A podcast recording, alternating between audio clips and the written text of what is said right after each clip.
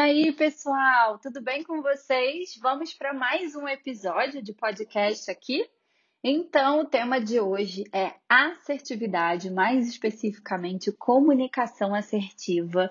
E aí, se você quer entender mais sobre esse estilo de comunicação, qual a diferença para comunicação agressiva, para comunicação passiva, fica aqui comigo até o final desse episódio para você entender o que é esse estilo de comunicação, né? E de que forma você pode usar ele aí, se beneficiar disso no seu dia a dia. Bom, vamos lá. Primeiro vamos começar falando aí o que é assertividade, né? Esse, esse nome é, ultimamente tem andado assim muito na moda, né? Todo mundo falando muito aí sobre comunicação não violenta, mas é um tema muito antigo. Eu já trabalho esse tema no consultório com os pacientes já há muito tempo e é uma demanda muito presente, essa dificuldade aí de encontrar a dose certa né, nas comunicações. Quando ser agressivo, quando ser passivo, quando ser assertivo. Bom, vamos falar primeiro sobre o conceito de assertividade, né? Significa ser, é, conseguir agir de acordo com os seus direitos, expor o seu ponto de vista sem desrespeitar o do outro. Então, seria mais ou menos uma preservação aí dos nossos direitos nas relações, sem desrespeitar também o direito do outro. E aí, nas relações, a gente pode né, se comportar de várias formas. Nós podemos nos comportar sendo agressivos, sendo passivos ou assertivos. Bianca, eu tenho que ser sempre assertivo? Não.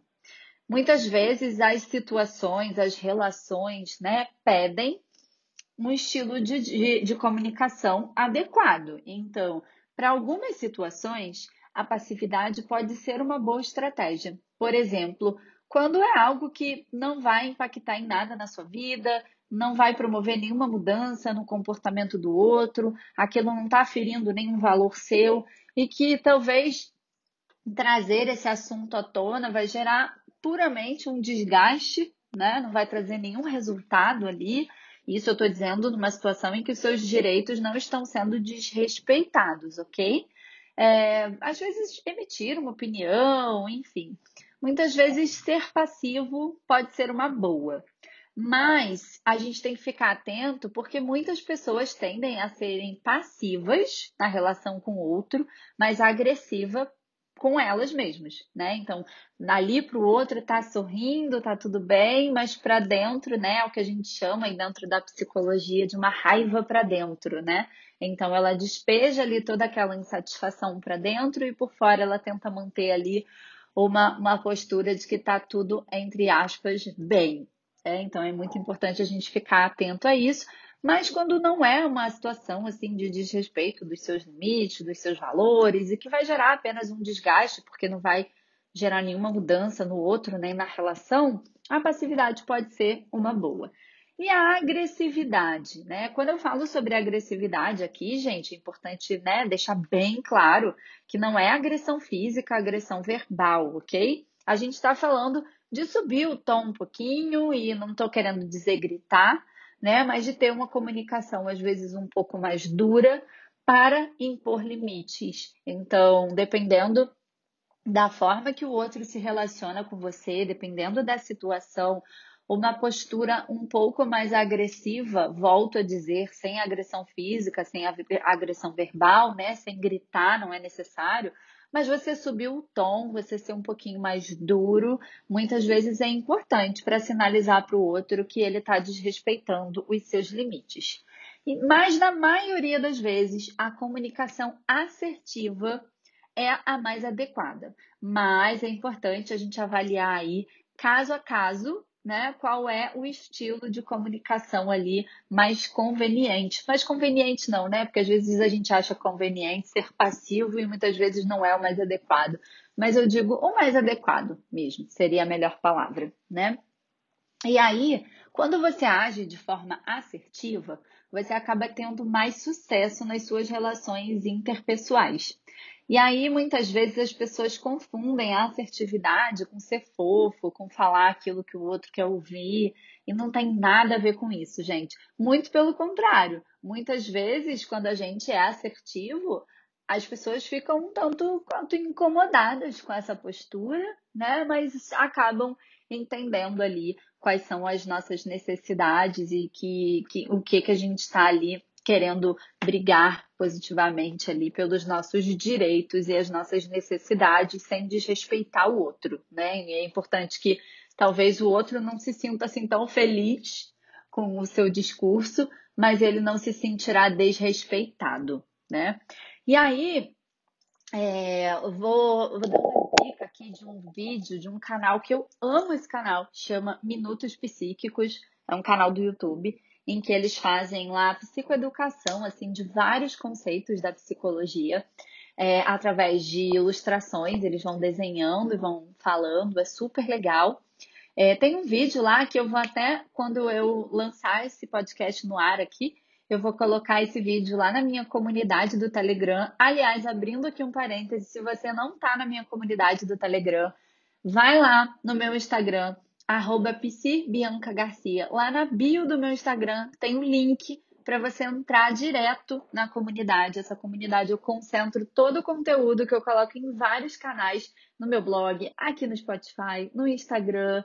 É, que mais, gente? A newsletter que eu mando. É, tem conteúdos exclusivos também. Então, é uma comunidade gratuita no Telegram. Se você quer, quer fazer parte, será sempre muito bem-vindo. Pode convidar os amigos, vai ser um prazer ter vocês lá comigo. E eu vou divulgar esse vídeo lá para sintetizar aqui esse conceito que eu estou trabalhando com vocês. E aí, nesse vídeo, ele ensina uma técnica super legal, que é uma técnica que eu já vi em alguns livros, mas a forma que é apresentada lá é bem didática, que eu vou falar aqui no, no, no episódio do Spotify. Mas, assim, não deixa de assistir esse vídeo, que você vai ver que vai fazer toda a diferença aí nas suas relações. Nessa técnica, ele diz que primeiro a gente vai validar o outro.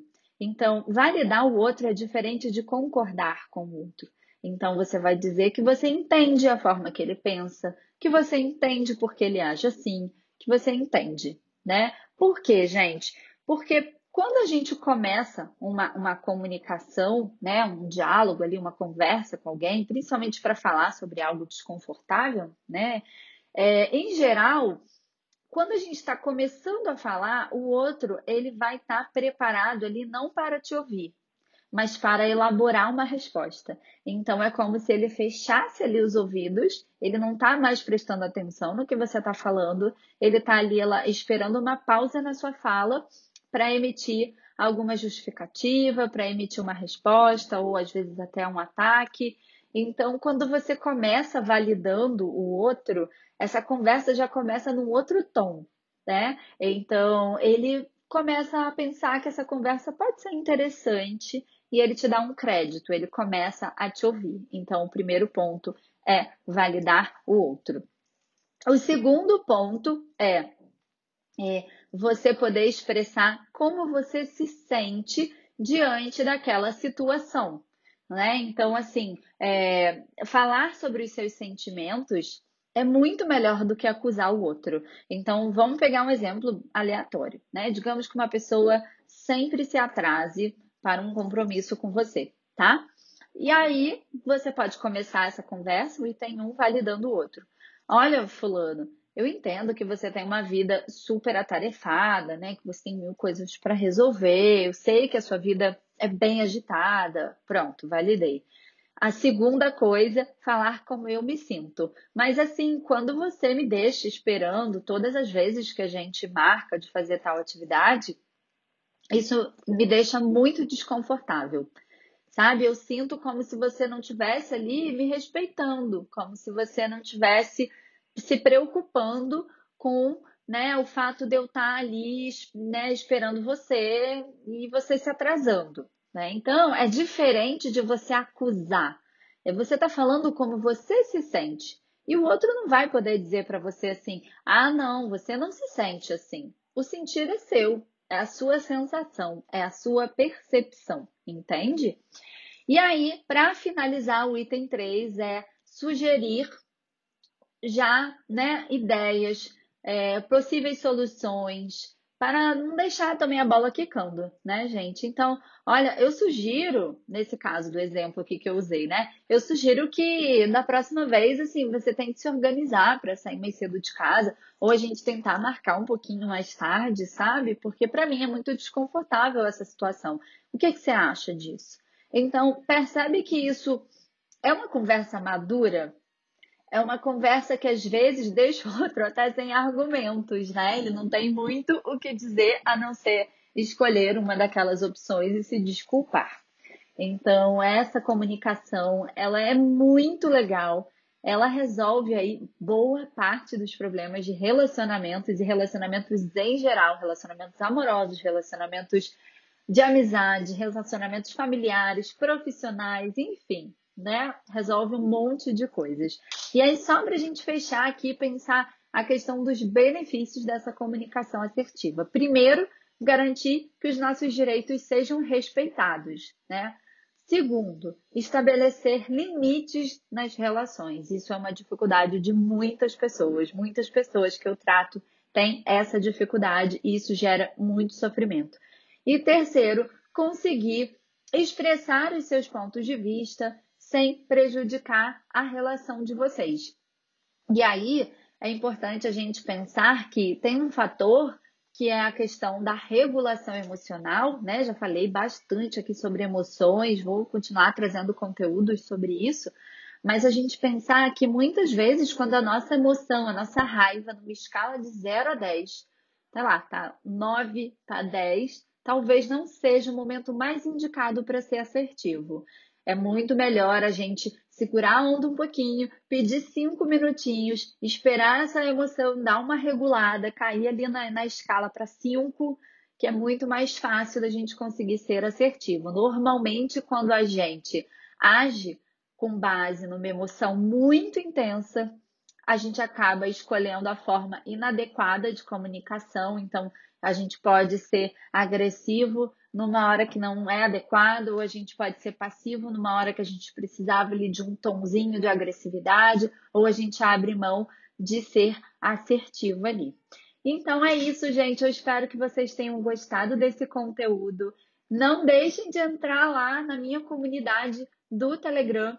E aí eu vou aproveitar aqui, ó, para deixar duas dicas de livro aqui. Uma é da Vera Martins, que é uma pedagoga, que é um livro super legal. Eu trabalho ele bastante, alguns capítulos na psicoeducação com os pacientes, que é o Seja Assertivo.